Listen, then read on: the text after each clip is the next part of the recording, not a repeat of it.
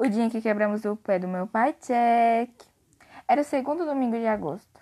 É, exatamente. Era o dia dos pais.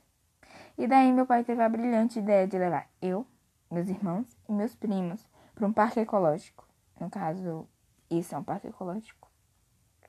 Ao chegar lá, resolvemos comprar uma bola para brincar, sabe? Passar o dia. Só que do nada, meu pai me solta essa.